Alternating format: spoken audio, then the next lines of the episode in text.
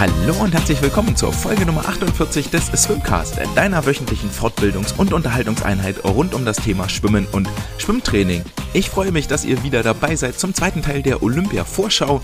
Nachdem wir uns in der vergangenen Woche mit den äh, Starts der deutschen äh, Schwimmer und Schwimmerinnen beschäftigt haben, werden wir in dieser Woche einen Blick in die internationalen Startlisten werfen, Wettkampf für Wettkampf durchgehen, manchmal etwas schneller, manchmal wird es etwas länger dauern, je nachdem, wie klar oder unklar die Favoritenrollen verteilt sind. Und als Krönung des Ganzen, um die Komplexität wirklich auf die Spitze zu treiben, werden wir einen Blick in die Staffellisten werfen, uns die Favoriten rauspicken und vor allen Dingen die Chancen der deutschen Mannschaften beleuchten. Und ich würde sagen, damit ist das Vorgeplänkel auch abgeschlossen. Lasst uns direkt einsteigen in die Olympia Stories und zwar von den ersten Tagen. Inzwischen sind quasi alle Nationalteams in Tokio angekommen. Ähm, die Social Media Kanäle explodieren mit äh, Berichten, mit Stories, mit äh, Fotos, mit ähm, strahlenden Gesichtern, mit ganz viel Lächeln und vor allen Dingen ganz viel Hintergrundinformationen. Hier sei vor allem, hier sei ähm, ganz, ganz lobend erwähnt der Social Media Kanal des Deutschen Schwimmverbandes vom DSV. Dort hat die äh, Verbandspsychologin Franka Weber wohl das Heft in die Hand bekommen und macht das in herausragender Art und Weise. Also wer up to date bleiben möchte, wie es beim DSV gerade aussieht, wie es läuft, wer mit dabei ist, ähm, wieso die Gegebenheiten sind, auch im Vorbereitungstrainingslager in Kumamoto oder jetzt auch in Tokio, dem sei der Social Media Kanal des Deutschen Schwimmverbandes dringend ans Herz gelegt. Ähm, wirklich sehr, sehr gute Arbeit die dort geleistet wird. Ähm, das deutsche Team ist am Mittwoch deutscher Zeit, also nee, am Mittwoch Tokioter Zeit, also am Dienstag deutscher Zeit in äh, Tokio angekommen, hat dort die Zimmer bezogen, nachdem auch ähm, die obligatorischen Tests nicht fehlen durften. Diese Tests werden später nochmal eine Rolle spielen. Ähm, bei den Deutschen gab es zumindest keinen Positivfall bis hierhin, der bekannt geworden ist. Von daher heißt es weiter Daumen drücken, dass das auch so bleibt. Das ist ja mit sich es nicht ähm, ja, ist nicht ausgeschlossen, dass vielleicht noch ein Positivfall hinzukommt. Das ist das äh, Risiko, mit dem man sich aktuell rumträgt im äh, Athletendorf. Ansonsten scheint alles äh, so, wie man das von den Japanern erwarten konnte, sehr, sehr gut organisiert, sehr strukturiert, so wie das auch sein muss, im, äh, wenn man im Rahmen einer Pandemie das äh, weltgrößte Sportfest abhält. Ähm, ja, viele Athleten im Olympischen Dorf. Vielleicht eine kleine Anekdote noch dazu. Die Betten sind ja aus äh, äh, Pappe gefertigt und nachdem es jetzt äh, rumging, dass ähm, eine kurze Meldung kursierte, dass die Betten so gebaut sind, dass auch ja nur äh, ein Sportler darin Platz finden kann, weil sie bei mehr als einem Sportler zusammenbrechen würden. Das wurde bereits einem Test unterzogen, äh, tauglich auch mit Foto festgehalten, dass dort durchaus drei oder vier Personen auch Platz halten konnten, zumal diese Konstruktion auch keine Corona-Maßnahme war, um das Zusammentreffen von Athleten auf dem Zimmer zu unterbinden, sondern das war bereits vor Monaten oder Jahren beschlossen, dass die Betten so gebaut sind, dass tatsächlich nur Tragfähigkeit für einen Athleten vorherrscht. Was gibt es ansonsten noch zu berichten an Vorgeschichten aus dem Olympischen Dorf? Ihr habt mit Sicherheit mitbekommen, den Wirbel, den es um zwei russische Athleten gab. Eine, eine Frau und ein Mann sind ähm, gesperrt worden, was dann aber vom ZAS wieder aufgehoben wurde, sodass die Russen dort äh, doch am Start sein dürfen. Offiziell ist es ja auch gar nicht äh, Russland, das am Start ist, sondern nur das russische Olympiakomitee. Nichtsdestotrotz äh, in allen Medienberichten, in allen Berichterstattungen wird von Russland gesprochen. Ähm, von daher ist dieser Bann eigentlich auch ziemlich hinfällig. Ähm, das Ganze resultiert ja noch aus dem äh, Staatsdoping, was den Russen nachgewiesen worden ist dass der russische Verband äh, von den Olympischen Spielen suspendiert wurde und die Athleten und Athletinnen unter neutraler Flagge jetzt antreten müssen und äh, nicht unter dem Titel Russland, also RUS als äh, Landeskürzel, sondern ROC für russisches Olympiakomitee. Ähm, ja, aber wie bereits gesagt, das Ganze ist mehr nur eine Umbenennung und eine Farce im Großen und Ganzen, denn ähm, alle sprechen von Russland. Das russische Team darf auch Staffeln melden, was in meinen Augen spätestens hier aufhört. Äh, den russischen Verband ähm, ist an der Stelle dann einfach nicht ausgeschlossen, wenn äh, russische Athleten eine Staffel formen dürfen und als Team, als Mannschaft, als Staffel antreten dürfen. Deswegen ähm, auch jetzt in der Vorschau, wenn das mal, ich werde es nicht weiter thematisieren, weil ich finde das dann unfair, alle unter Generalverdacht zu stellen. Aber um das einmal vorweg zu sagen, bei den russischen Sportlern schwingt bei mir immer ein bisschen der, äh, der Zweifel und der, der, ja, der Zweifel einfach mit. Natürlich völlig klar, solange wie keiner überführt ist, gehen wir davon aus, dass alle Athleten sauber sind, ähm, auch wenn es zum Beispiel mit Julia Efimova ja ganz klar eine Aktive gibt, die bereits des Dopings schon mal überführt worden ist, die jetzt aber wieder teilnehmen darf. Ähm, so ein bisschen Zweifel schwingt einfach mit bei den russischen Aktiven. Aber wo kein Beweis, ähm, soll auch keine Verurteilung stattfinden. Von daher lassen wir das außen vor. Weiterhin schwierig im Rahmen der Olympischen Spiele wird natürlich sein, und das war ein großes Thema in den diversen anderen Vorberichterstattungen auf den englischsprachigen Kanälen, dass es keine Zuschauer geben wird. Da werden einige Athleten davon profitieren. Die deutschen ähm, Aktiven haben ja bereits deutlich gemacht, dass es für sie da gar nicht so eine große Umstellung ist, weil ja auch äh, die meisten Schwimmwettkämpfe, an denen die deutschen Schwimmer, Schwimmerinnen teilnehmen hierzulande, auch ohne Zuschauer stattfinden, wird wohl eher ein Problem sein für die äh, amerikanischen Athleten oder für die australischen Athleten, wo da wirklich ähm, das äh, Schwimmen ein viel, viel höheres Ansehen in der Bevölkerung genießt und dort die Arenen auch regelmäßig voll sind und vor Stimmung überkochen. Trotzdem äh, es wird jetzt keine Zuschauer geben. Wir dürfen gespannt sein, wie die ähm, Aktiven, die sich aber um den Beckenrand verteilen, auf die Starts ihrer Mannschaftskameraden oder sogar der anderen Teams ähm, reagieren. Ich möchte hier eine kleine Anekdote zum Besten geben, die ähm, im Swim Swim Podcast gefallen ist. Dort hat äh, Mel Stewart berichtet von seinen, ich weiß nicht mehr, was das war, äh, pazifischen Spielen oder Pan American Games, wie auch immer die heißen ähm, wo es auch mal wohl eine erste Veranstaltung gab. Die erste, wo er dann teilgenommen hat, war wohl auch die erste Aus Auflage dessen, ähm, die quasi auch ohne Zuschauer stattgefunden hat und entsprechend schlecht die Stimmung in der Halle war, entsprechend niedrig das Energielevel, die Sportler sich nicht gepusht haben und in diesem Dreitageswettkampf zwei Tage wirklich ganz furchtbare, furchtbare Leistungen nur ins Wasser gebracht wurden. Sodass sich am Ende des zweiten Tages die äh, Mannschaftskapitäne und die äh, Mannschaftsleiter zusammengesetzt haben, so nationenübergreifend und sich überlegten, okay, was können wir tun, was sollen wir machen? Und dann mit der klaren Maßgabe und mit der Prämisse rausgegangen sind, okay, wir weisen jetzt unsere Aktiven an, egal wer dort ist, wir machen richtig Stimmung, wir applaudieren, wir klatschen, wir feuern uns an und wir freuen uns für den Sieger, egal welcher Nationalität der angehört, einfach um uns selber diesen Wettkampf sehr, sehr schön und so schön wie möglich zu gestalten. Und ähm, er sagte dann, am dritten Tag war es dann das beste Meet, an dem er jemals teilgenommen hat, weil alle Sportler voll involviert waren, alle voller Adrenalin sich gegenseitig unterstützt haben, diese ganze Atmosphäre dafür gesorgt hat.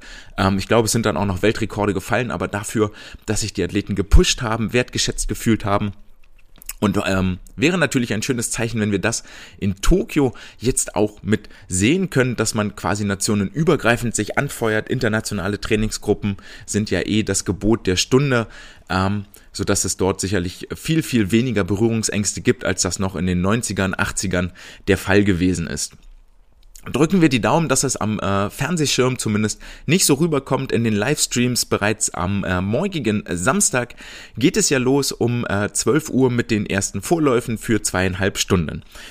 Ähm, eine letzte Sache sei noch äh, erwähnt, äh, da es ja immer wieder jetzt auch im Rahmen der Fußball-Europameisterschaften zu politischen Protesten gab, dass die Spieler vor ähm, Anpfiff bei der Nationalhymne gekniet haben, aus Protest gegen Rassismus, gegen ähm, Homophobie und ähm, alles, was sonst noch schiefläuft in unserer Gesellschaft. Äh, das ist eine, eine Form der Proteste oder ein, eine, eine Art der Proteste, die das IOC nicht untersagt hat. Das heißt zum Beispiel, wenn die Fußballer oder die Hockeyspieler oder die Basketballer das Feld betreten und die Hymnen gespielt werden, dann dürfen die Spieler und Spielerinnen niederknien und ähm, eine politische Meinung zum Ausdruck bringen. Eine Sache, die auch zum Beispiel für die ähm, für die Schwimmer gelten würde. Wenn sie aus dem Callroom aufgerufen werden und zu ihrem Startblock laufen, wäre es hier nach Richtlinie des IOC möglich, einen politischen Protest zu ähm, kundzutun und damit äh, ungestraft davon zu kommen, also nicht einer Sanktion zu unterliegen. Dem hat die FINA aber wiederum einen Riegel vorgeschoben und gesagt, okay, alles was on deck passiert, also in dem Moment, wo ihr den Callroom verlasst, das gehört zum Wettkampfbecken, zur Wettkampfarena, zum Wettkampfgeschehen und dort sind olympische Proteste ausgeschlossen. Gleiches gilt für die Siegerehrungen. Auch hier sind Proteste untersagt und ausgeschlossen. Das äh, passt ziemlich gut ins Bild der FINA, das die FINA sonst auch abgibt. Wenn man hier schon sagen muss, dass das IOC etwas liberaler ist und äh, mehr Meinungsfreiheit duldet, dann läuft gehörig was schief in deinem Verband, denn das IOC ist beileibe auch nicht bekannt dafür, ähm, sehr liberal und sehr meinungsoffen und ähm, sehr athletenunterstützend zu sein. Sehr, sehr schade, dass hier von der seitens der FINA eine Chance vergeben wurde. Wir erinnern uns sicherlich alle an den Protest von McHorton, als er gegen Sun Yan verloren hatte und sich geweigert hat, das Siegerpodest neben Sun Yang zu betreten, sondern dort so drei, vier Meter abseits des Podestes während der Siegerehrung Position bezogen hat. Was erwartet uns noch bei den Olympischen Spielen? Ähm, die Sportler sind täglichen Corona-Tests unterzogen, die nochmal etwas ja, es wird vielleicht falsch gesagt, aber etwas strenger sind bei der Einreise. Und ja, jetzt häufen sich die Berichte über positive Tests, dass bereits so und so viele Athleten positiv getestet wurden und in Isolation und in Quarantäne. Und für jeden einzelnen Positivtest ist es wirklich ein hartes, hartes Schicksal, weil sich an dieser Stelle nochmal entscheidet, ob fünf Jahre ähm, harte Arbeit, hartes Training, Entbehrungen, ähm, Opfern des Lebens will ich gar nicht sagen, aber wo der Sport im Mittelpunkt stand und wir alle wissen, dass Sport auch Qual sein kann, wenn die an so einem Corona-Test scheitern, der positiv ist. Ähm, da gab es bereits im Schwimmteam jetzt einen ähm, sehr prominenten Fall und zwar äh, der Weißrusse, der Belarusse äh, Ilya Borodin ist positiv getestet worden und wird äh, auf seinen Start über die 400 Meter Lagen verzichten müssen, da er wohl direkt wieder die Heimreise angetreten hat. Ähm, was ich vielleicht nochmal zu bedenken geben möchte, jeder Positivtest ist natürlich einer zu viel. Nicht, dass wir uns dort falsch verstehen, aber es muss auch klar sein, was bei der Masse an Athleten, äh, Betreuern, Funktionären und so weiter, die dort getestet werden, müssen zwangsweise Positivtests dabei sein. Es geht nicht statistisch, dass alle negativ sind. Es müssen Positivtests dabei sein. Die müssen auch nicht alle zwangsweise positiv positiv sein, sondern können auch falsch positiv sein. Ähm, auch das ist ja statistisch nicht ausgeschlossen, dass ein Test anschlägt, obwohl gar keine Virenlast vorhanden ist. Ähm, von daher sei das so ein bisschen äh, runtergedampft die ganze Geschichte. Das IOC oder ähm, ich glaube, es war das IOC hat auch nochmal deutlich gemacht, dass eine Absage der Olympischen Spiele nicht völlig ausgeschlossen ist im Moment. Aber ich denke, wir sind uns jetzt alle einig, dass äh, am Freitagabend wird wohl keiner mehr auf die Idee kommen und die Olympischen Spiele absagen. Dieser Zug rollt jetzt und wird auch nicht mehr aufgehalten. Ähm, Dafür hätte es vorher klare Richtlinien geben müssen. Dann musst du vorher in der, in der Veranstaltung festlegen, in Absprache festlegen, okay, passt auf, wenn wir 100 Positivtests überschreiten oder wenn wir wirklich ein Cluster haben im Dorf, wie auch immer das definiert ist, dann brechen wir die ganze Veranstaltung ab, weil es ähm, unfair ist, weil es unverantwortlich ist den Sportlern gegenüber. Mein Eindruck ist so ein bisschen, dass diese dass dieses Vorgehen überhaupt nicht definiert ist, wann ein Abbruch zur Debatte steht oder wann er unausweichlich ist. Und von daher wird man jetzt mehr oder weniger Positivtest und Positivtest und selbst wenn es ein Cluster gibt, wird man dieses Cluster isolieren, ähm, aber dann nicht mehr. Entweder ist der Punkt dann sowieso irgendwann verpasst dass es zu spät ist, um abzubrechen, beziehungsweise wenn man abbricht, dass es bereits zu spät ist, dass abgebrochen wird, oder man wird sich immer vorhalten lassen müssen, dass man zu zeitig die Spiele abgebrochen hat. Ähm, in meinen Augen führt da kein Weg mehr dran vorbei. Wir werden jetzt zwei Wochen Olympia haben. Darauf haben wir uns gefreut und wir sollten die Positivaspekte gerne in den Vordergrund rücken, ohne die Negativaspekte völlig außen vor zu lassen. Letztendlich geht es um die Sportlerinnen und Sportler, die sich hier über Jahre lang vorbereitet haben. Ähm, ja, die große Storyline zum Thema Corona und Impfung ist auch Michael Andrew im US-amerikanischen Team, der wohl Ende letzten Jahres sich mit dem Coronavirus infiziert hat und daraufhin dann auch auf eine äh, Impfung verzichtet hat äh, der das unter anderem auch damit begründet hat, dass man nicht so genau weiß, was die Impfung jetzt mit dem Körper macht und dann sei man ja irgendwie vielleicht eine Woche außerhalb des Trainings und das wollte er jetzt vor dem Höhepunkt nicht riskieren, hat deswegen auf die Impfung verzichtet. Ähm, ja, und ist jetzt quasi ungeimpft bei den Spielen. Wie das bei den anderen Positivfällen aussieht, wissen wir nicht. Äh, Sei es drum, ist auch egal, das gehört ins Reich der äh, Spekulationen und der Fabeln. Kommen wir damit zu etwas Handfestem und beschäftigen uns mit den internationalen Starts und mit den internationalen Startern. Wirklich ganz klare schwimmspezifische Themen jetzt für euch präsentiert. Und ich möchte einsteigen an dieser Stelle mit den äh, Vielstartern im internationalen Rahmen. Ich habe mir hier mal zwei Beispielathleten ausge äh, rausgesucht. Die eine ist die Israelin Anastasia Gorbenko, die irgendwie sich zur Aufgabe genommen hat, äh, so, so oft wie möglich im Wasser zu sein. Der ganze äh, Wettbewerb beginnt äh, bei ihr am Samstag mit den 100 Meter Delfin und 400 Meter Lagen in den Vorläufen. Am Sonntag stehen für sie die 100 Meter Rücken und die 100 Meter Brust auf dem Plan. Am Montag wird sie dann nochmal ins äh, äh, ins Wasser springen für die 200 Meter Lagen. Dienstag scheint ihr freier Tag zu sein, Mittwoch dann die 200 Meter Brust. Donnerstag ihr freier Tag und am Freitag darf sie in der 4x100 Meter Lagen Mixstaffel der Israelis auch nochmal Wettkampfluft schnuppern. Also mindestens sieben Starts stehen für sie auf dem Programm ohne Halbfinals oder Finalläufe. Das ist schon mal nicht so ganz ohne, wenn wir uns zurückerinnern, dass wir letzte Woche gesagt haben, okay, bei den Frauen ist äh, Annika Brun unsere Vielstarterin mit ähm, fünf Starts, meine ich, waren das. Und äh, bei den Herren war das Jakob Heidmann, der mit äh, vier Starts ins Wasser steigt. Ähm, das waren dort die beiden äh, deutschen Vielstarter. Und äh, bei den Amerikanern ist es Katie Ledecky, die natürlich ähm, doppelt quasi sich anstrengen darf oder doppelt viel Starter gilt, denn ähm, nicht nur, dass sie die langen Strecken abarbeitet, die 1500, 800 Kraul und dann bis runter zu den 400 und 200 Meter Kraul, sondern sie hat ja auch in allen Starts, die sie macht, hat sie durchaus Finalchancen und es kommen noch Staffeln für sie mit dazu. Wenn man jetzt die beiden Zeitpläne mal gegeneinander hält von Katie Ledecky und Jakob Heidmann, dann sieht man, dass die so unfassbar äh, unterschiedlich gar nicht sind, wobei Ledecky hier natürlich das deutlich höhere ähm, Metapensum hat und ähm, deutlich mehr Belastung unterliegt, dafür sie wohl viel mehr Finals auch anstehen. Am Samstag hat Katie Ledecky frei, da wird Jakob die 400 Meter Lagen Vorlauf schwimmen.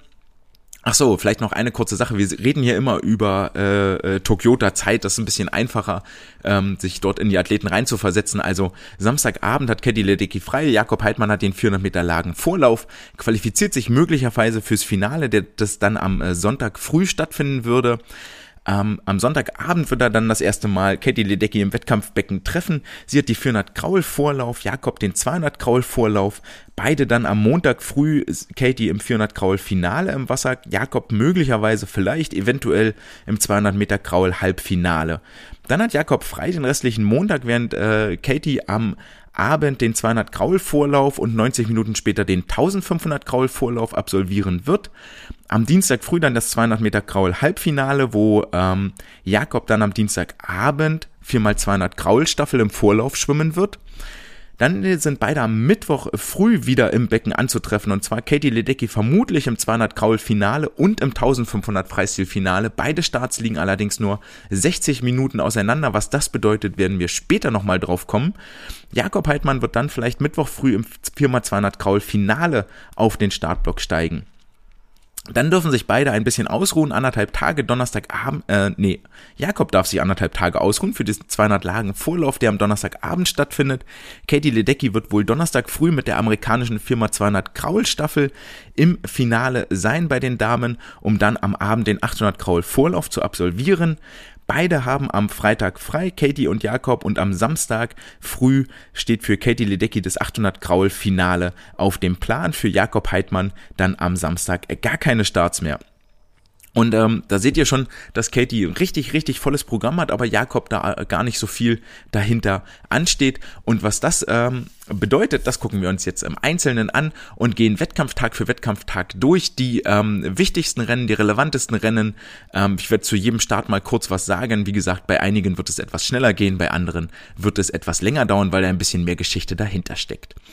Der Samstag beginnt mit den 400 Meter Lagen der Männer. Ähm, hier geht eigentlich ganz klar Daya Seto als äh, Favorit ins Rennen, ähm, kann damit direkt im, im, ersten Start, im ersten Finale für Japan das erste Gold holen. Damit äh, geht natürlich ein riesiger Druck einher, das ist völlig klar. Ähm, aber er kann damit auch so ein bisschen den Druck für alle kommenden japanischen Starterinnen und Starter wegnehmen. Weitere Favoriten sind hier Chase Kalish aus den USA, David Verashto aus Ungarn und dann dürfen wir nochmal einen Blick drauf werfen, wie sich der 19-jährige Franzose Leon Marchand schlägt, ähm, der ja im, Mai bei den äh, französischen Meisterschaften in 409 ein kleines Achtungszeichen gesetzt hat. Relativ enges Feld, insgesamt sind es zwei, vier, sechs äh, Starter, die um die 4010 schwimmen oder die 4 Minuten 10 schwimmen. Daya Seto schon in Rio Dritter gewesen, Chase Kalish in Rio Zweiter gewesen vor fünf Jahren. Also das sind hier auch die beiden Favoriten, wobei Daya Seto da ganz klar ähm, vorne raussticht und als äh, Goldfavorit ins Rennen geht. Es folgen die 100 Meter Delfin der Damen und hier dürfen wir uns vielleicht schon sogar auf den ersten Weltrekord der Spiele freuen oder äh, gespannt sein zumindest.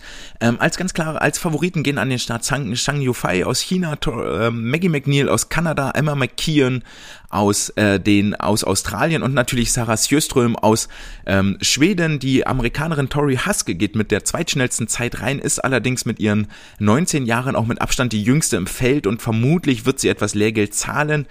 Die große Frage ist, wie Sarah Sjöström ähm, nach ihrer Ellbogenverletzung zurückkommt. War ja generell viel verletzt. Letztes Jahr hatte auch Rückenschmerzen, weshalb ich sie ja gar nicht so sehr als Favoritin sehe, sondern eher, dass äh, Shang Yufei, Maggie McNeil und Emma McKeon die Medaillen unter sich ausschwimmen.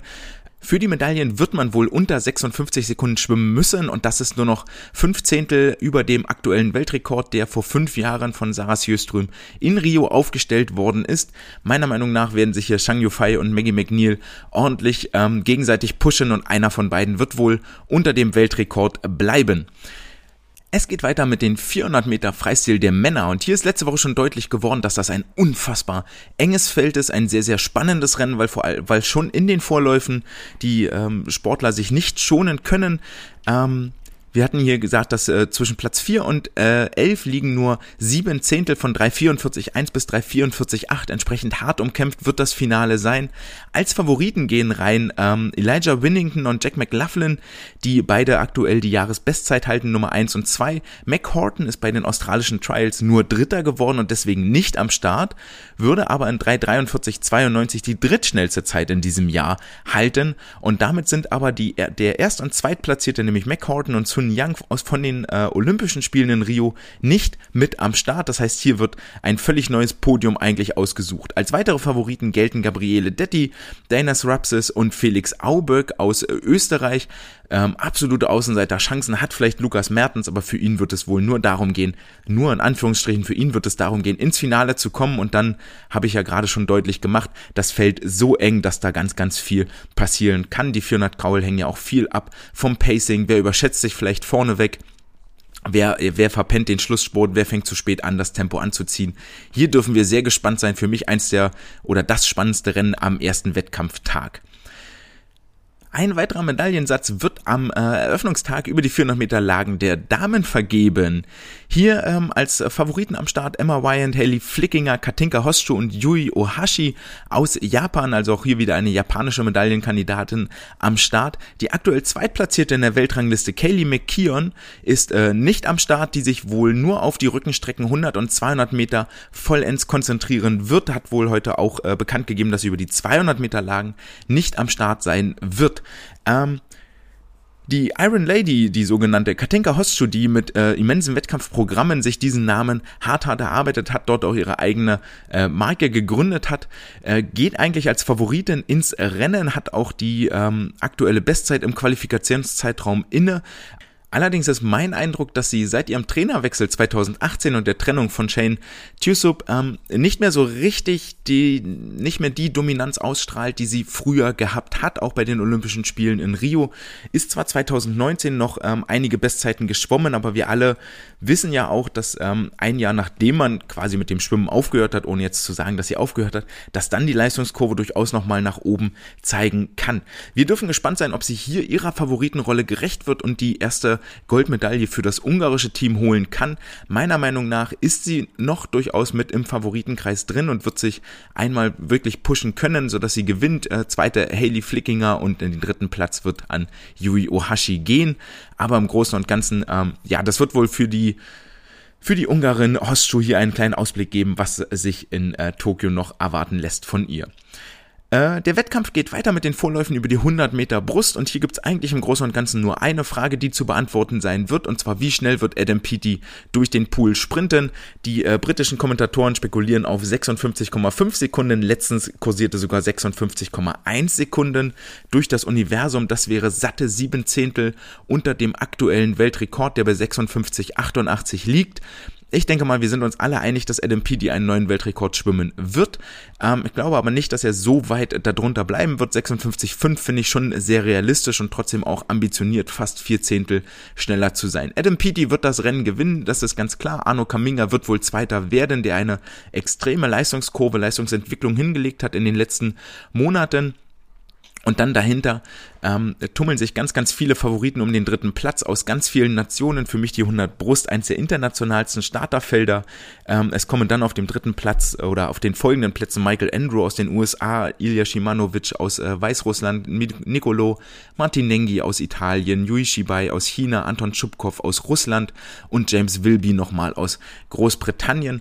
Ähm, ich denke mal, Michael Andrew wird hier den dritten Platz holen, auch wenn wir da schon gespannt sein dürfen, hatte bei den Trials ja durchaus Probleme, sich durch das Format Vorlauf, Halbfinale und Finale zu kämpfen. Ein ähm, Fehler jetzt hier im Finale, wo er ähnlich in Anführungsstrichen schwache Leistung wie bei den Trials abliefert, wird wohl nicht verziehen und dann warten die Konkurrenten schon um James Wilby, Shimanovic, Martinengi und Zibai, ähm, ihm die, die Bronzemedaille streitig zu machen.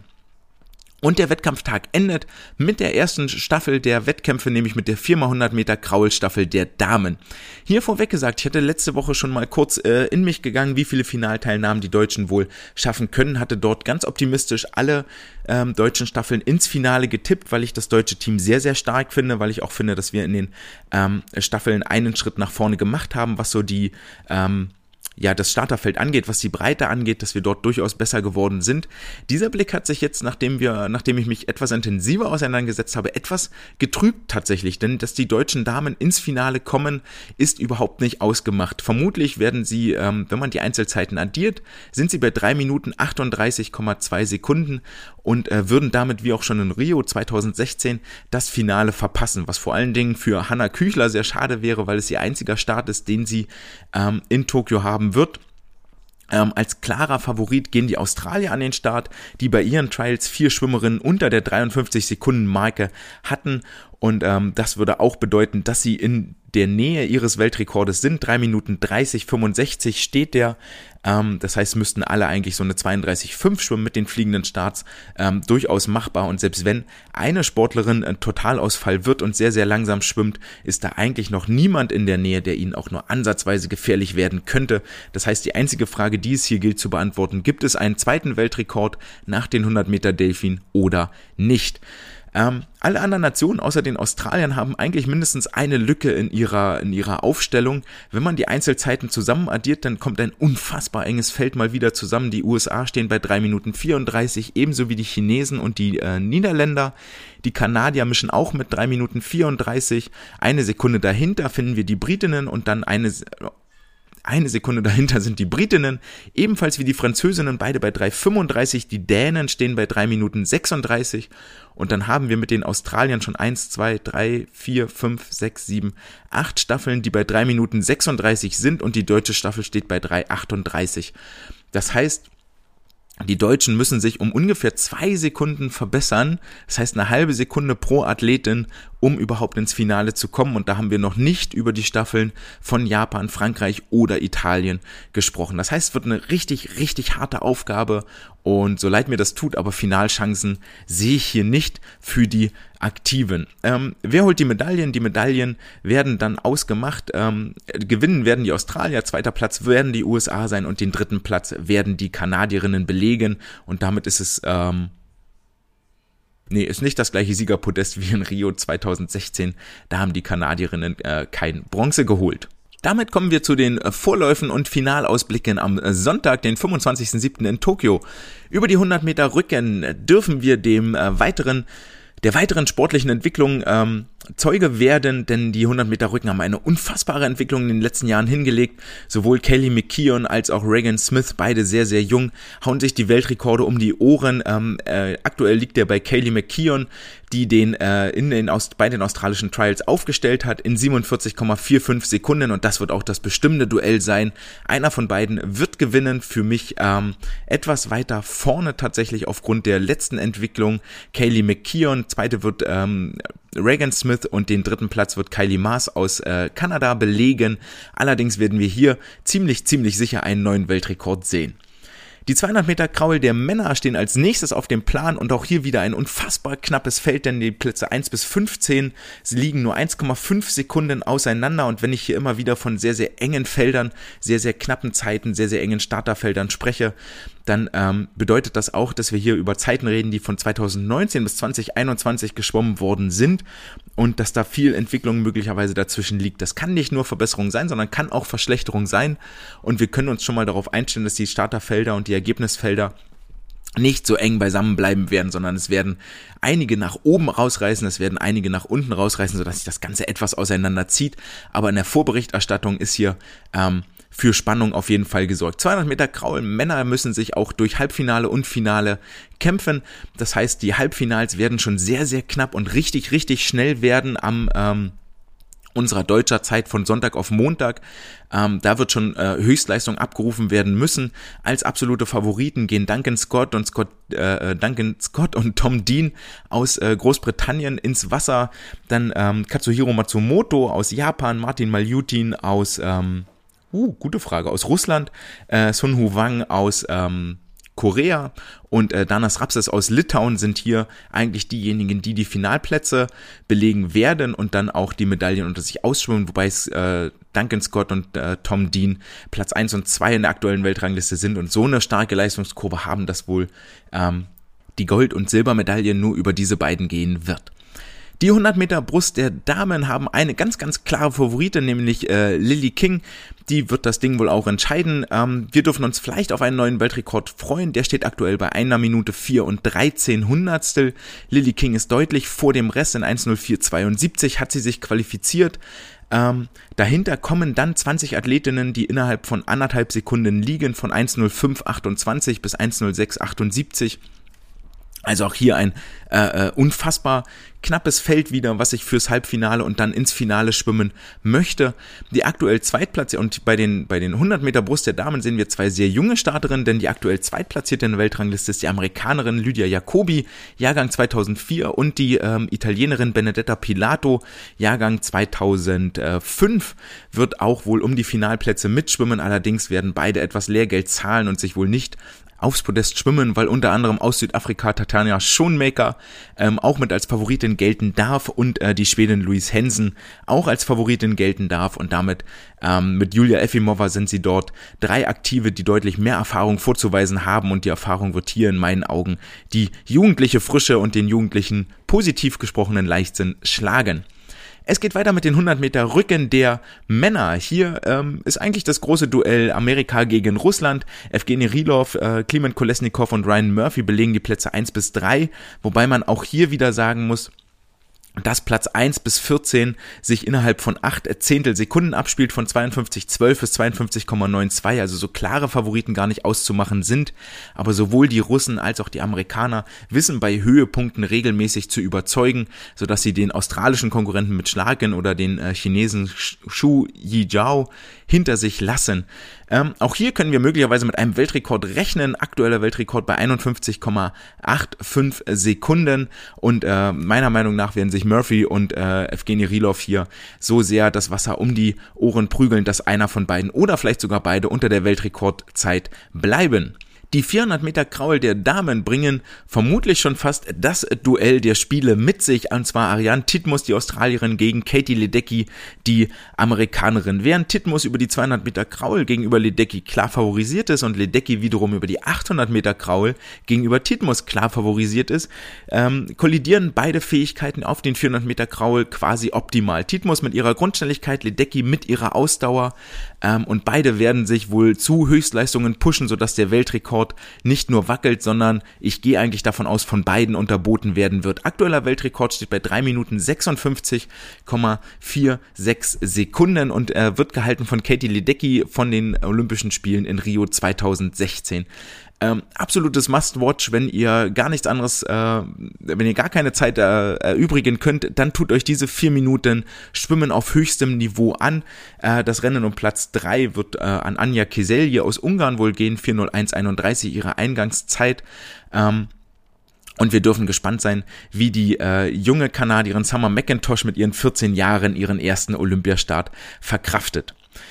Ein kleiner Funfact noch an dieser Stelle über die 400 Meter Kraul der Damen. Ähm, sehen wir ein unfass sehen wir ein sehr sehr junges, ich sag so oft unfassbar, aber sehen wir ein sehr sehr junges Starterfeld, nämlich die älteste Starterin, die dort ähm, auf den Startblock steigt, ist Katie Ledecky mit atemberaubenden 24 Jahren, Jahrgang 97 für Katie Ledecky und sie ist mit 24 Jahren die älteste Starterin in diesem Feld.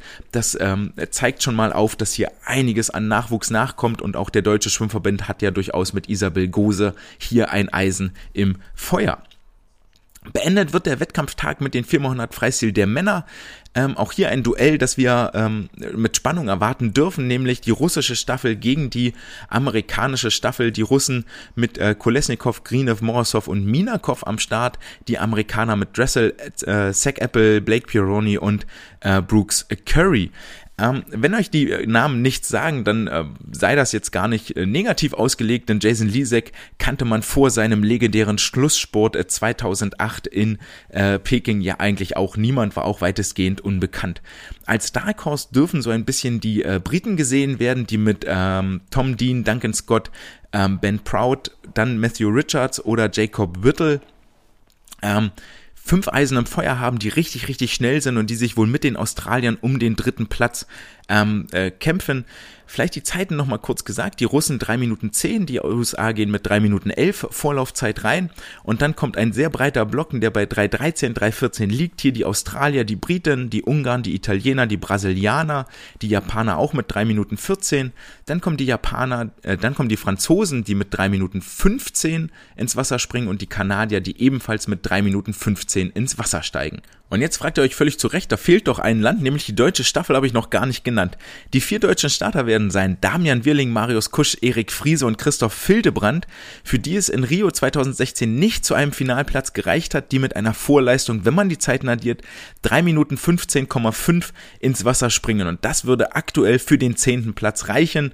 Ähm, wenn ihr gerade mitgezählt habt, dann habe ich schon zwei, vier, sechs, acht Staffeln aufgezählt, die 3,14 oder schneller schwimmen. Auf Platz 9 dann die Franzosen, die Kanadier mit 3,15, 9, 10, also Platz 10, Platz 11 für die deutsche Staffel. Das wird also ein richtig, richtig enges Ding hier für die Deutschen den Finalplatz zu sichern. Viel wird es da auf die Staffelwechsel ankommen. Positiv kann man wohl hervorheben, dass mit Wirling, Fildebrand und Marius Kusch drei äh, sehr aktive, sehr erfahrene Aktive auf dem Startblock sind, die sich mit Sicherheit nicht so kirre machen lassen und äh, auch in der Lage sein werden, ihre absolute Bestleistung abzurufen. Erik Friese dürfen wir gespannt sein, der aus den äh, USA kommt und sich für diese Staffel qualifiziert hat. Das könnte ein Vorteil sein gegenüber möglicherweise etwas jüngeren Teams. Ähm, aber am Ende des Tages, es werden wenige Zehntel, werden hier über Finale oder Nicht-Finale entscheiden. Es geht weiter am äh, Montagabend äh, japanischer Zeit mit den 200 Meter Kraul der Damen. Hier erneut am Start Ariane Titmos, Katie Ledecky. Äh, komplettiert wird das Favoritenfeld von Federica Pellegrini, Emma McKean, Yang Chungshan und Chioban Horhi aus äh, Hongkong, die jedes Mal, wenn sie ins Wasser springt, eigentlich einen Nationalrekord für Hongkong schwimmt und die 100, 200 und 400 Meter Freistil abdeckt. Für mich äh, Chioban Horhi hier eine Medaillenkandidatin, ganz klar, die auch in der International Swimming League ähm, zu überzeugen wusste. Und die große Frage, die aber im Raum steht, ist, wird Ariane Titmus den äh, Weltrekord von 2009 von Federica Pellegrini unterbieten können oder nicht? Davon hängt, äh, viel hängt natürlich davon ab, wie anstrengend die 400 Kraul am Vortag waren, ob sie hier nochmal eine Schippe draufpacken kann oder ob sie sich so sehr mit Katie Ledecky das Wasser um die Ohren geschwommen hat. Ähm, dass sie, dass die Kraft weitestgehend weg ist. Ariane Titmus so oder so die klare Favoritin auf die Goldmedaille. Zweiter Platz für meinen Augen wird an Federica Pellegrini gehen und der dritte Platz ähm, wird wohl an Emma McKeon gehen. Also so wie sie auch mit den Vorleistungen reingehen. Warum lasse ich Katie Ledecky hier aus aus der Erzählung? Ähm, ich habe vorhin schon mal kurz die Starts von Katie Ledecky erläutert ähm, und aufgezählt, um das nochmal ins Gedächtnis zu rufen. Am selben Tag, ähm, am Nachmittag beziehungsweise am Ende dieses Vorlaufabschnitts finden die 1500 Kraul der Damen statt. Ähm, das ist am, am, Vorlauf noch gar nicht so das Problem. Das ist auch äh, in den Halbfinals kein Problem, aber im Finale wird es ein Problem, weil nämlich zwischen den 200 Freistil und den 1500 Graul lediglich 60 Minuten Pause sind. Ein Programm, das ähm, Katie Ledecky durchaus wuppen kann, zumal sie über die 1500 Meter Graul so weit vor dem Rest des Feldes ist, dass sie ähm, das wohl verkraften kann und ähm, selbst wenn sie äh, nicht ihre 1529 oder Weltrekord 1520 schwimmt über die 1500 Kraul, dann kommt die Zweitplatzierte erst in 15 Minuten 40 ins Ziel, also 20 Sekunden dahinter und das ist äh, äh, über eine halbe Bahn Vorsprung für Katie Ledecky, also gar kein Problem. Aber ihr Programm ist so straff und die amerikanische Firma 200 Freistilstaffel wird auch auf ihre Dienste bauen, dass ich es durchaus für möglich halte, dass sie hier die 200 Meter Kraul gar nicht erst starten wird.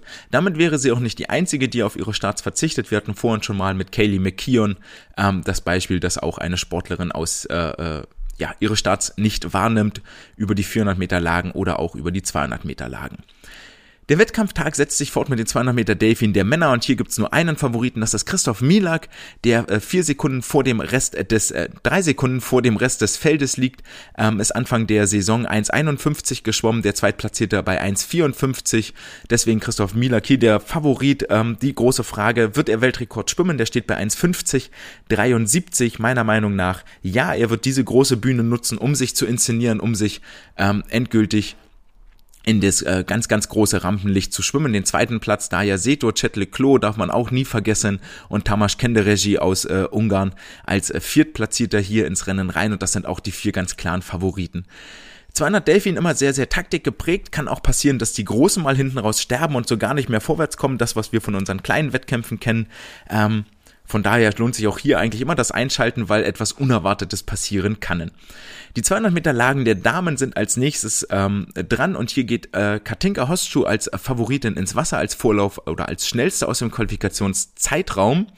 Ähm, und das Feld wird dann ergänzt von der Kanadierin Sydney Pickram, die Japanerin Yui Ohashi, die Amerikanerin Alex Walsh und äh, die Britin Wood Douglas dürfen sich hier weiterhin ähm, Chancen ausrechnen auf einen Platz auf dem Treppchen.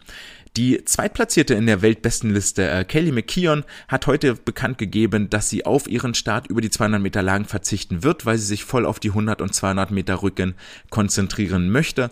Und damit ist die Richtung auch schon mal klargestellt. 100 Rücken, Weltrekord, 200 Meter Rücken, vermutlich auch versuchen, den Weltrekord anzugreifen.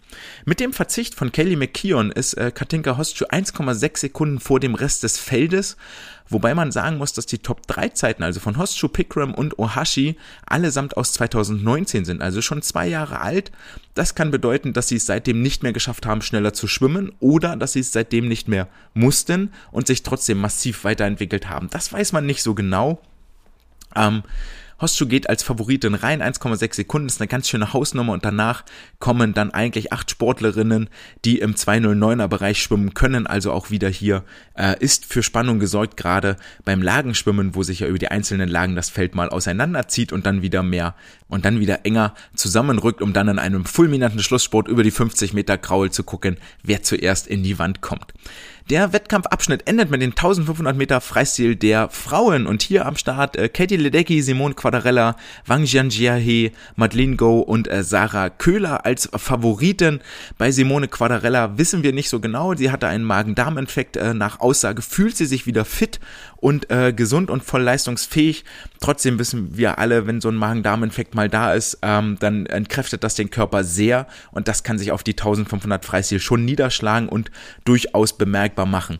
Das erhöht so die kleinen Außenseiterchancen, die Sarah Köhler hier hat, zumal das Feld ähm, vom ersten Platz zum zweiten Platz, wie gerade erwähnt, schon sehr weit auseinander ist.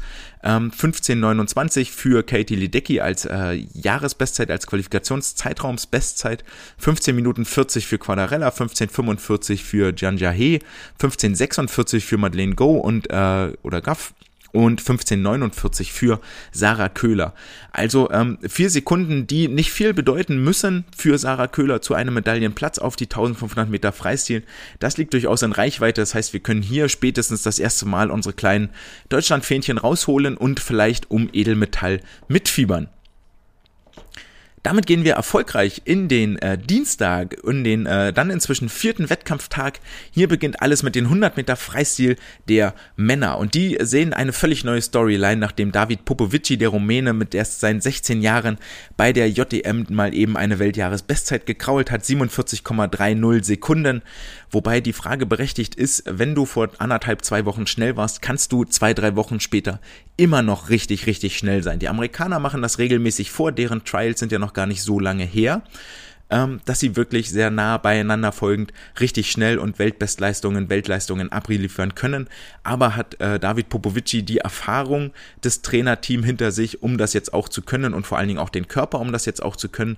Meiner Meinung nach ähm, nicht, wie das so oft bei den Jüngeren ist, ähm, zahlen sie etwas Lehrgeld. Erinnert sich hier an Michael Phelps, der äh, 2000 bei seinen oder 2004 bei seinen ersten 2000 in Sydney mit 15 Jahren, genau, 85er Jahrgang, äh, mit seinen 15 Jahren das erste Mal die 200 Delfin im Finale schwamm und dort auch nur in Anführungsstrichen, ich glaube, Sechster oder, oder ähnliches geworden ist. Das heißt, David Popovici äh, mag von mir aus gerne ins Finale schwimmen, aber die Medaillen machen andere unter sich aus, namentlich Caleb Dressel, Kyle Chalmers, Kliment Kolesnikov und Alessandro Miressi aus Italien. Wobei hier äh, Dressel als klarer Favorit reingeht. Ich muss für meinen Teil sagen, ich bin nicht der riesen Caleb Dressel Fanboy. Ähm, kann gar nicht so genau begründen, äh, warum. Ich habe immer das Gefühl, dass er dass er ein bisschen zu sehr gehypt wird für das, was er macht, ähm, ohne ihm jetzt zu nahe treten zu wollen. 50 Graul, 100 Graul, 100 Delfin. Vor allen Dingen über 100 Delfin ist er eigentlich unantastbar. Die Goldmedaille wird an ihn gehen. Über die 100 Meter Freistil sehe ich da schon Kyle Chalmers durchaus mit in der Verlosung. Klimen Kolesnikov ebenfalls, die ihm beide das Leben schwer machen können. Ähm, möglicherweise müssen wir uns hier im Bereich des Weltrekordes bewegen, also 46,91 Sekunden, um den Olympiatitel nach Hause zu nehmen. Und über die 50 Meter Freistil sehe ich Dressels ähm, Favoritenstatus auch nicht so unangefochten. Für mich hat er immer noch Probleme gehabt im Startbereich bei der ISL, dass seine Hüfte schief ist, dass er gerne mal mit den Beinen schief eintaucht. Ähm, und das sind für mich Fehler, die auf diesem Top-Niveau nicht passieren dürfen. Umso respektabler, dass er trotzdem ähm, zur Weltspitze gehört und die anderen sind natürlich auch nicht perfekt, das ist mir schon völlig klar. Äh, also die 100 Meter Freistil sehen ein, ja, vier Kandidaten eigentlich, Dressel, Chalmers, Kolesnikov und Miresi. Wir werden vermutlich mal die Weltrekorduhr wieder stellen. Die 200 Meter Delfin der Damen ist dann ein Rennen, das für reichlich Schulterzucken gesorgt hat, weil nur 17 Starterinnen dabei sind. Haben wir letzte Woche schon erwähnt, dass Franziska Hentke hier eigentlich ein sicheres Halbfinalticket hat. Ähm, die ersten drei, und zwar die Chinesin Shang Yufei, ähm, die Japanerin Suzuka Hasegawa und die Amerikanerin Haley Flickinger, sind alle drei schon unter zwei Minuten sechs geschwommen. Ähm, das Feld scheint mir hier in der Spitze etwas schwächer als 2016 noch der Fall war. Der Sieger in Rio ist 2.04.85 geschwommen, die Siegerin. Und ähm, jetzt in äh, Tokio wird wohl eine Zeit von unter 2.06 für eine Medaille reichen die zwischen den drei Yufai, Hasegawa und Flickinger ausgemacht wird. Katinka Hostschuh, die durchaus mit äh, oder die mitgemeldet war und zu den 17 Starterinnen zählt, wird nicht starten, hat sie bereits bekannt gegeben, da das äh, Delfin Halbfinale über die 200 Meter mit dem Finale über die 200 Meter Lagen kollidiert und 200 Lagen, wie gerade erwähnt, hat sie klare Goldchunks über 200 Meter Delfin nicht. Deswegen werden wohl von vornherein nur 16 Starterinnen sein, die sich dann auch alle ins Halbfinale schwimmen. Vielleicht sehen wir also über die 200 Meter Delfin auch gar keine Vorläufe. Wenn ihr die Story haben wollt, hier ist sie. Keine Vorläufe über die 200 Meter Delfin. Die 200 Meter Brust der Männer wiederum ist im Gegensatz zu den 200 Meter Delfin eine Strecke, die sich so, so sehr weiterentwickelt hat, dass es eigentlich kaum in Worte zu fassen ist. Ähm, die Siegerzeit in Rio lag bei 2 Minuten 7,46 Sekunden. Der Weltrekord liegt bei 2 Minuten 6 und 12 Hundertstel von Anton Tschupkow und äh, die Medaillenzeit wird wohl unter 20620 sein müssen in diesem Jahr, um bei Rio auf dem, äh, um in Tokio auf dem Treppchen zu stehen.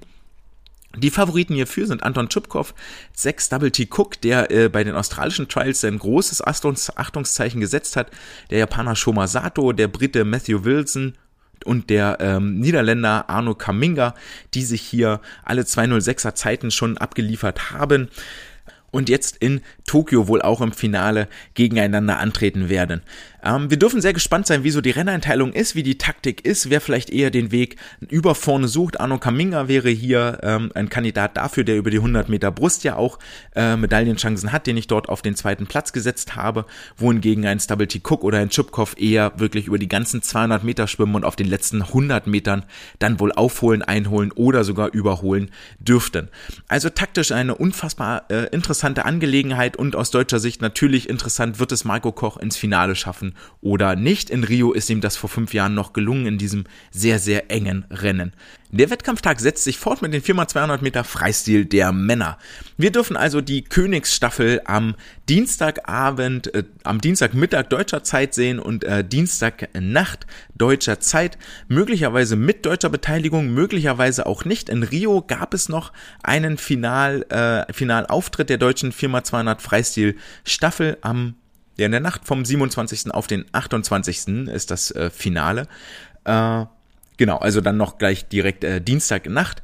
In Rio gab es das, äh, den Finalauftritt, sind dort Sechser geworden, die Herren in 7.07.28, damals noch mit äh, Paul Biedermann und Florian Vogel, die beide inzwischen nicht mehr dabei sind, die jetzt ersetzt wurden durch äh, Lukas Mertens, Paul Zellmann, zusammen mit Jakob Heidmann und Christoph Fildebrand, addiert man deren vier Zeiten, kommt man auf 7.08.69.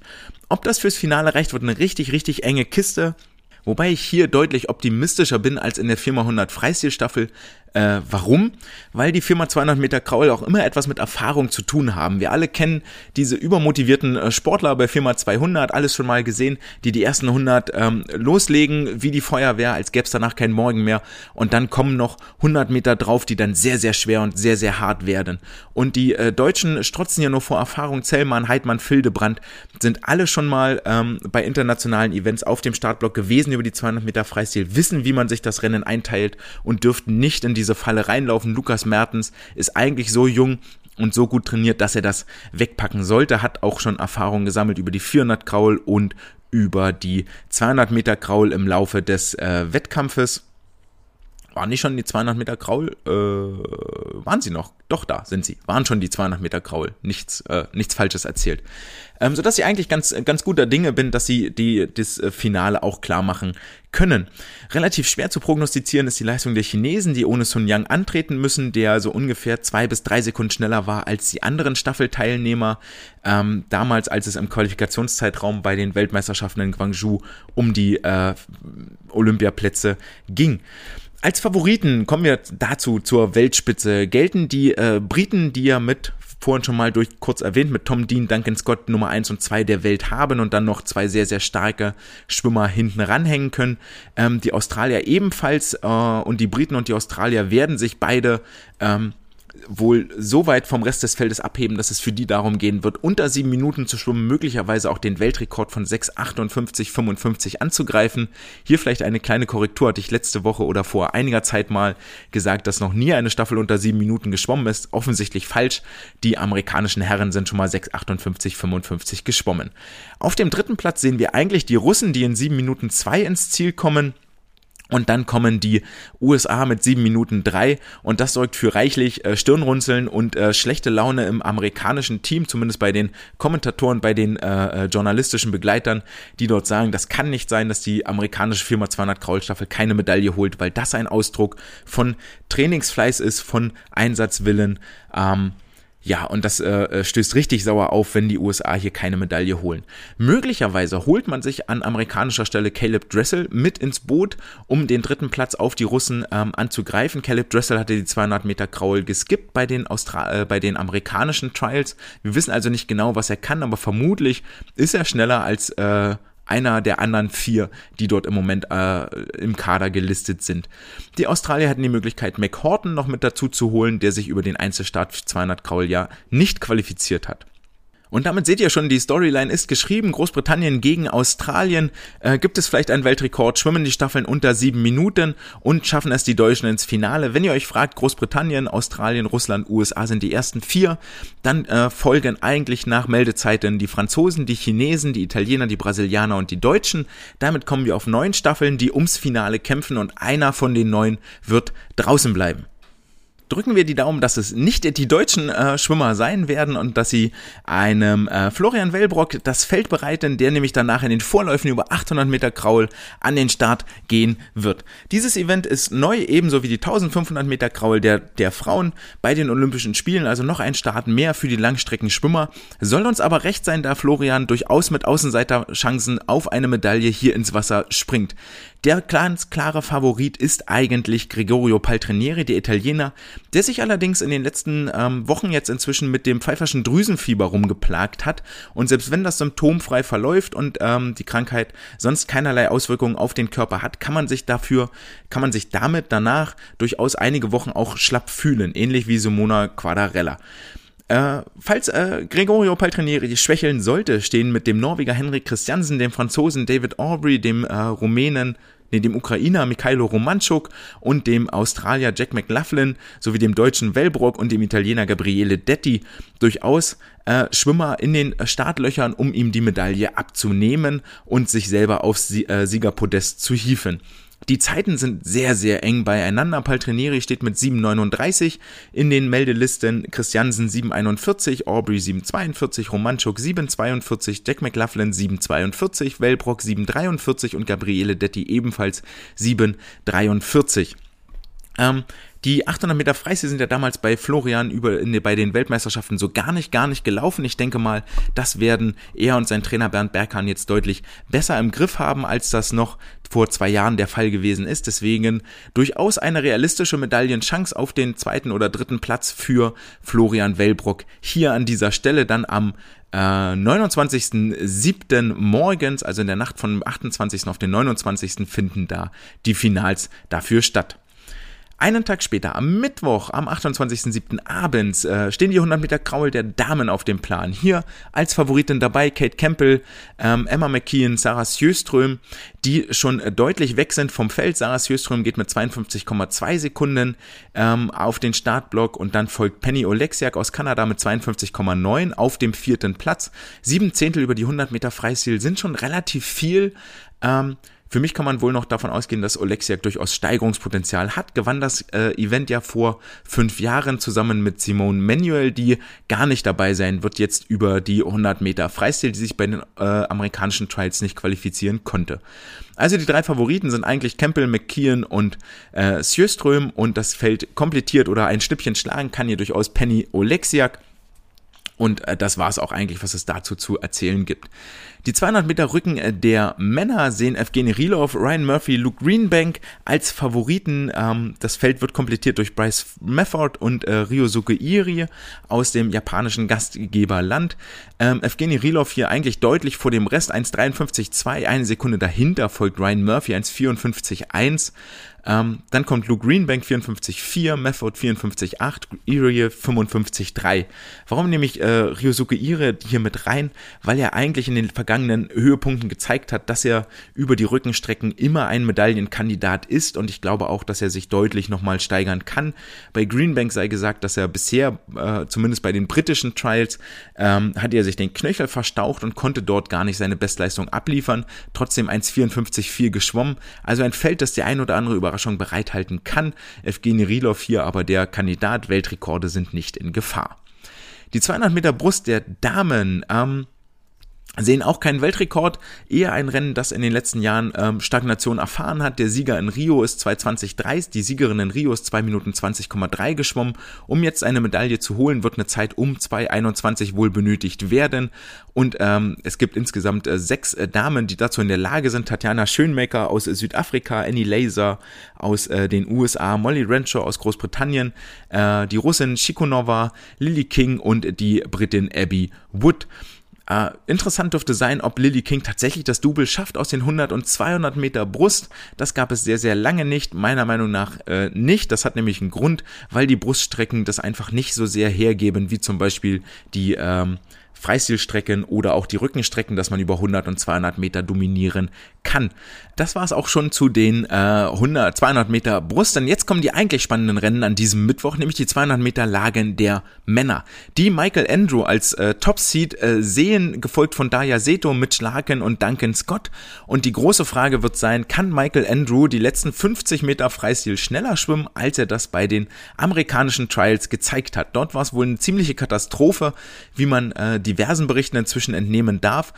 Und es wird interessant sein, ob er dieses, diesen Fehler abstellen kann. Dann ist möglicherweise sogar der Weltrekord äh, von Ryan Lochte 1,54,00 in Gefahr. Aber ähm, die, die Verfolger sind ihm eng auf den Fersen. Da ja Seto, der vermutlich schon die 400 Meter Lagen gewinnen wird, möchte das Double holen und die 200 Meter Lagen auch äh, sich dort zum Olympiasieger krönen. Äh, Mitch Larkin, Duncan Scott und alle drei werden versuchen, so lange wie möglich an Michael Andrew dran zu bleiben, um dann auf den letzten 50 Metern, auf den 50 Kraul, ihn zu überholen. Das heißt also, das Feld wird ihn jagen. Dort mittendrin wird sich auch wohl Philipp Heinz befinden, der ähm, möglicherweise ganz, ganz noch etwas mehr Außenseitermedaillenchancen hat als ähm, Sarah Köhler über die 1500 und Florian Wellbrock über die 800 Meter Freistil. Aber der darf durchaus als Finalkandidat gelten.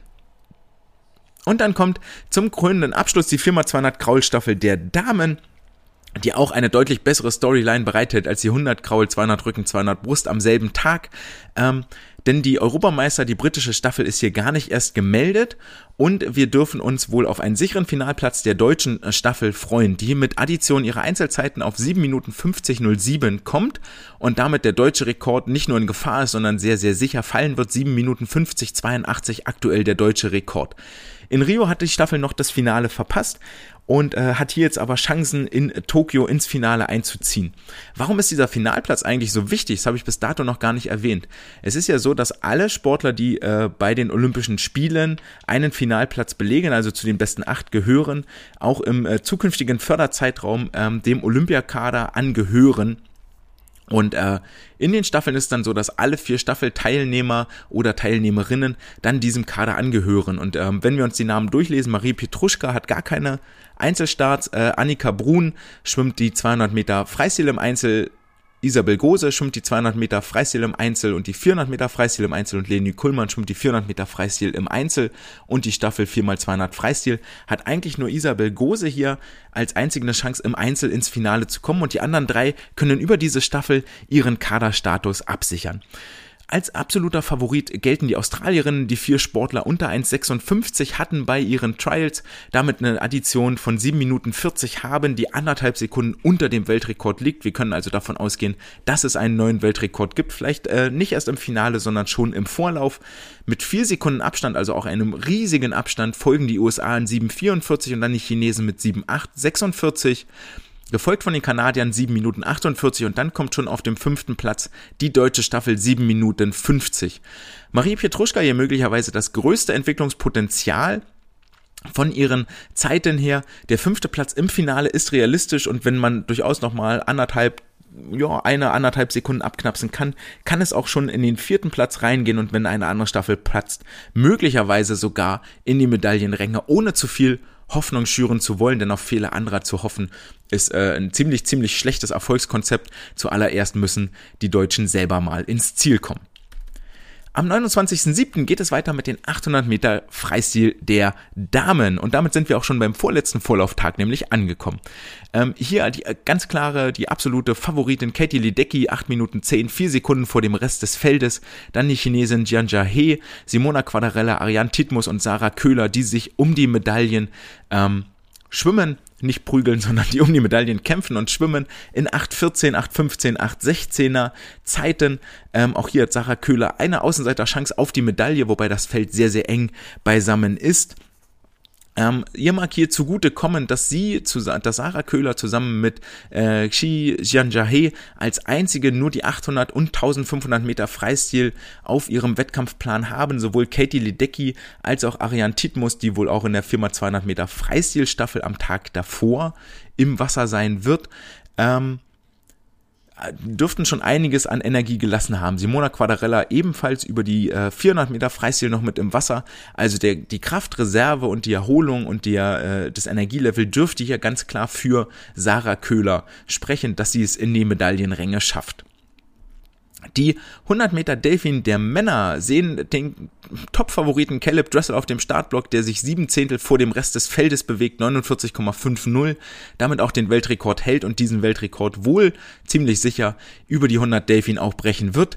Den zweiten Platz äh, aktuell Christoph Milak, dann Matthew Temple, Minakov, Midi Metella und äh, Josef Miladinov ähm, auf den folgenden Plätzen, wobei sich das Feld dann schon etwas zieht. 50-18 für Milak, 50-45 als Eingangszeit für Tempel und dann nochmal vier Zehntel dahinter Andrei Minakov auf Augenhöhe zusammen mit Medi Metella und ähm, wie war der vierte Name jetzt schon wieder vergessen?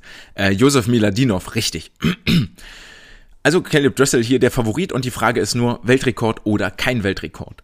Die 200 Meter Rücken der Frauen sehen den zweiten Start von Kelly McKeon, ähm, gefolgt von der Italienerin Margarita Panziera, äh, der Amerikanerin Ryan White, die sehr, sehr jung ist, äh, die Kanadierin Kylie Mass, Emily Seaboom und Phoebe Bacon. Äh, Kelly McKeon 1,3 Sekunden vor dem Rest des Feldes in 204,3 Sekunden qualifiziert. Ähm, aufgrund der Tatsache, dass sie weder 400 noch 200 Meter Lagen schwimmt, wird es für sie wohl darum gehen, nochmal eine Sekunde schneller zu schwimmen und den Weltrekord von 203,35 anzugreifen. Hinter ihr spielt sich dann äh, ein sehr, sehr dichtes Feld ab. Äh, die, die folgenden äh, Plätze von 2056 bis äh, 2065, also innerhalb von neun Zehntel für fünf äh, Plätze. Ja, für fünf Plätze. Ähm, das heißt hier ein relativ offenes Feld, wer, wer die Silber- und die Bronzemedaille holen wird. Äh, Katinka Hostschuh wird wohl nicht starten über dieses Rennen, geht als acht schnellste rein in den Meldelisten, ähm, wird sich wohl eher für die 400 Meter Lagen Mixed Staffel schonen, die direkt im Wettkampf danach kommt, denn hier dürften die Ungarn auch ein relativ starkes Quartett am Start haben. Äh, Ryan White, die Amerikanerin, sehr, sehr jung, erst Jahrgang 2004, also mit 17 Jahren, 16, 17 Jahren hier das erste Mal bei Olympia und ihr kennt meine Meinung inzwischen, ähm, wird wohl etwas Lehrgeld zahlen, sodass letztendlich die Medaillen zwischen Pansiera, Mass und Seaboom und Phoebe Bacon ausgemacht werden. Der Wettkampftag wird beendet mit der 400 Meter Lagen Mixed Staffel und hier ähm, ist es eher gesagt so ein ganzes äh, Würfelspiel, das man, das man ausführen kann. Denn ähm, wer jetzt letztendlich in den einzelnen Staffeln nominiert wird, hängt von der vorrangigen Belastung ab an den äh, vorangegangenen Wettkampftagen, am folgenden Wettkampftag. Sehr, sehr schwierig hier wirklich einen Favoriten auszumachen. Wenn man sich auf drei Staffeln festlegen möchte, dann sind das die Briten, die Amerikaner und die Australier, die ums Edelmetall mitschwimmen. Sehr interessant ist schon allein, wenn man sich mal anguckt, äh, in der deutschen Staffel, welche Entscheidungen hier gefällt werden müssen. Die vermutlich schnellste ähm, äh, Konstellation wird wohl sein Laura Riedemann, Fabian Schwingenschlögel, Marius Kusch, Annika Brun wobei äh, Marius Kusch erst am selben Tag vorher die Vorläufe über die 100 Meter Delfin hat, sich hier dann wohl auch fürs Halbfinale und Finale qualifizieren möchte und spätestens in dem Finalabschnitt das dann nochmal mit der 4x100 Lagen Finale, mit dem 4x100 Lagen Finale ähm, sein Start kollidiert. Meiner Meinung nach, wenn wir es mal von hinten aufdröseln, dann hätten wir durchaus die äh, Überlegung, ob jetzt Riedemann Rücken schwimmt oder Ulrich bzw. Braunschweig, dann ob Schwingenschlögel Brust schwimmt oder Anna Elend, ob Marius Kusch Delfin schwimmt oder Lisa Höping, ob Annika Brun Kraul schwimmt oder Damian Wirling.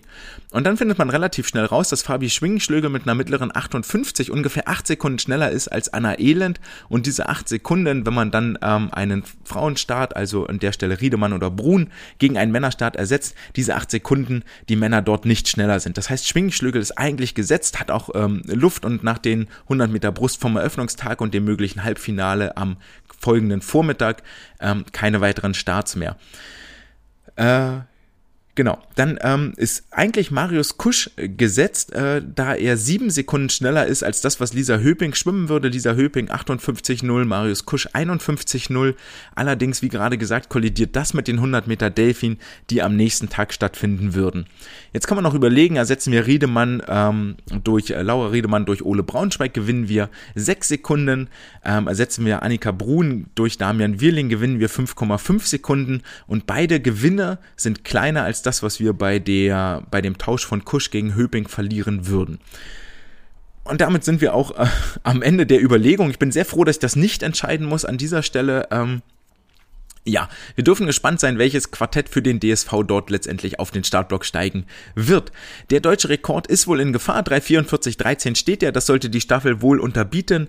Für den äh, Finalplatz wird man wohl um 3 Minuten 41 schwimmen müssen. Das heißt, man könnte vielleicht Marius Kusch hier auch im Vorlauf einsetzen und dann gucken, was man im Finale macht äh, davon ausgehend, dass sich die Mixstaffel tragischerweise gar nicht erst für das Finale qualifizieren wird und dann hat man über die 100 Meter Delfin abends auch mit, äh, hat Marius da keine Kollisionen zu befürchten.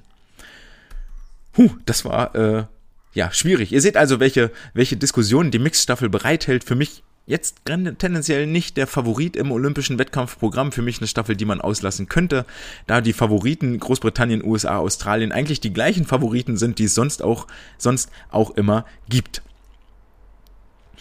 Dann äh, kommen wir zum letzten Wettkampftag mit den Vorläufen. Der Freitag, der 30.07. hält die 50 Meter Freistil bereit. Hier Caleb Dressel, ähm, der Favorit, der gefolgt von Wladimir Morozov, der nur über die 50 Meter Freistil auf den Startblock steigt. Möglicherweise noch am ersten, zweiten Tag über die 400 Meter, äh, 4x100 Freistilstaffel.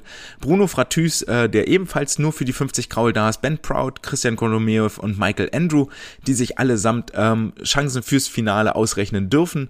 Jetzt fragt ihr euch vielleicht, wo äh, ein berühmter Name fehlt, und zwar Florent Manodou.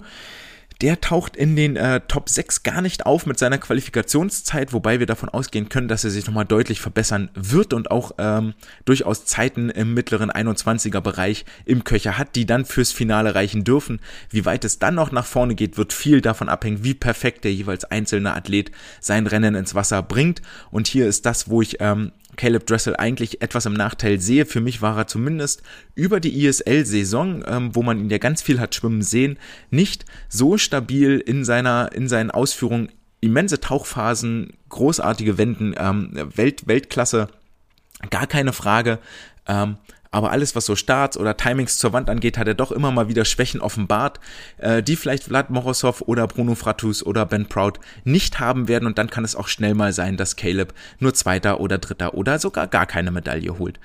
Nichtsdestotrotz gehen die Prognosen im Moment davon aus, dass die Männer wohl unter 21 Sekunden schwimmen werden und dann wackelt auch der Weltrekord von 20,91, den Bruno Fratus, der Brasilianer, immer noch hält. Ähm, die 50 Meter Kraul der Damen kommen als nächstes. Sarah Sjöström, hier die Favoritin, ähm, Emma McKean, Kate Campbell, Ranomi Jojo, Simone Manuel und Pernil Blum auf den folgenden Plätzen. Alle innerhalb von anderthalb Zehnteln, außer Sarah, die sich ein bisschen abhebt, 23,78 und dann kommt McKean 23,93 bis Pernil Blum 24,06. Also ähm, wie es bei 50 Graul dann einfach üblich ist, ein sehr, sehr enges Feld, wo es auf jedes kleine Detail ankommen wird. Und ich denke mal, im Laufe der Woche wissen wir auch mehr, wie fit Sarah wirklich ist und ob sie ihrer Favoritenrolle hier gerecht werden kann. Den letzten Einzelstart bei diesen Olympischen Spielen haben die Männer über die 1500 Meter Kraul und wie letzte Woche bereits angedeutet, ähm, wird die deutsche Geduld hier äh, auf die Probe gespannt oder ja doch wird die deutsche auf die Probe gestellt. Ähm, denn äh, Florian Wellbrock hat ganz klar Goldmedaillenpotenzial. Äh, Paltrinieri, Wellbrock und Romantuk sind die Top 3, die wohl die Medaillen unter sich ausmachen werden. Es liegen sieben Sekunden zwischen dem dritten Platz Romantuk und dem vierten Platz, der danach folgt. Ähm, wir werden wohl ganz viel Taktik sehen. Äh, Paltrinieri und Romanchuk sollten versuchen, über ihre Ausdauer wegzukommen, über jedem Hunderter äh, meinetwegen ein paar Zehntel von Florian, von Florian Wellbrock wegzuschwimmen, damit er mit seiner Schnelligkeit, die er entwickelt hat in den letzten Jahren, das nicht auf den letzten 150, 200, 100 Metern noch aufholen kann. Meiner Meinung nach ähm, wird Florian aber darauf vorbereitet sein und das Rennen an den Füßen der beiden Gestalten des Italieners und des Ukrainers und dann auf den letzten 150 Metern seine äh, höhere Schnelligkeit gegenüber den beiden ausspielen und zur Goldmedaille schwimmen und das erste Olympiagold seit 2008 nach Deutschland holen. Dann sehen wir noch die 400 Meter Lagenstaffeln der Damen und der Herren und ähm, die Damen und die äh, die Damen waren in Rio nicht im Finale. Äh, wenn man ihre Zeiten zusammen addiert, Riedemann über Rücken, Elend, Brust, Höping, Delfin, Brun, Kraul, kommen wir bei 3,58, 38 raus, was möglicherweise für den Finaleinzug reichen kann, aber wieder mal beileibe kein Selbstläufer ist. Für den Finaleinzug wird wohl eine Zeit von unter 3,58 gefordert sein. Wenn man jetzt die äh, Wechselzeiten abzieht, kommen die Mädels darunter, aber die anderen Staffeln äh, schlafen natürlich auch nicht und wollen ebenfalls ins äh, Finale reinrutschen. Die Favoriten sind die Amerikaner und die Australier, die mit 3 Minuten 51 jeweils zwei Sekunden vor den Kanadiern liegen, 3,53, die Chinesen 3,54 und die Briten 3,55. Das sind die Zeiten, in denen sich die Medaillen abspielen werden. Ähm, spannendes Duell zwischen den Amerikanern und den Australiern, die nach Drücken wohl gleich aufliegen werden. Ähm, Reagan Smith gegen äh, Kaylee McKeon. Dann kommt die äh, Bruststrecke, da haben die Amerikaner einen ganz klaren Vorteil mit Lily King.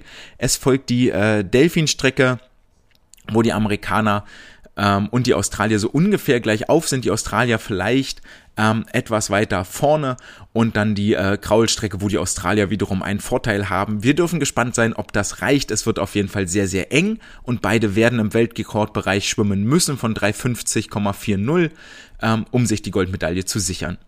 Die 400 Meter Lagen der Männer sehen von deutscher Seite Marek Ulrich oder Ole Braunschweig auf dem Startblock, dann äh, Brustschwimmen Fabian Schwingenschlögel, Delfin Marius Kusch, Kraul, Damian Wirling, zusammen addiert 3,32,96. Ähm, die Staffel hat einen Finalruf zu verlieren, denn in Rio gab es den siebten Platz für die Lagenherren. Fürs Finale wird man wohl aber unter 3,31 schwimmen müssen und das Feld ist sehr, sehr breit. Ähm, die Amerikaner sind etwas vorweg, 3,26, 3 Minuten, jetzt kann ich fast nicht mehr reden. Ähm, die Amerikaner schwimmen vorweg in 3 Minuten 26, gefolgt von den Briten 3,27 und den Australiern und Russen 3 Minuten 28, wenn man die Zeiten zusammen addiert.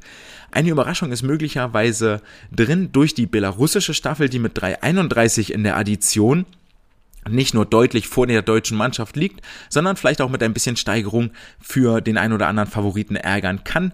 Ähm, Ebenfalls im Kampf um die Finalplätze sind dabei die Ungarn, die Japaner, die Chinesen, die Franzosen, die Brasilianer, die Kanadier und die Italiener. Und damit kommen wir schon auf äh, zehn oder elf Staffeln, die nominell erstmal vor der deutschen Staffel liegen. Ich würde also gar nicht äh, davon ausgehen, dass sich die deutschen Herren hier ins Finale schwimmen. Viel, viel spannender ist eigentlich der Wettkampf an der Spitze, nämlich die Amerikaner gegen die Briten.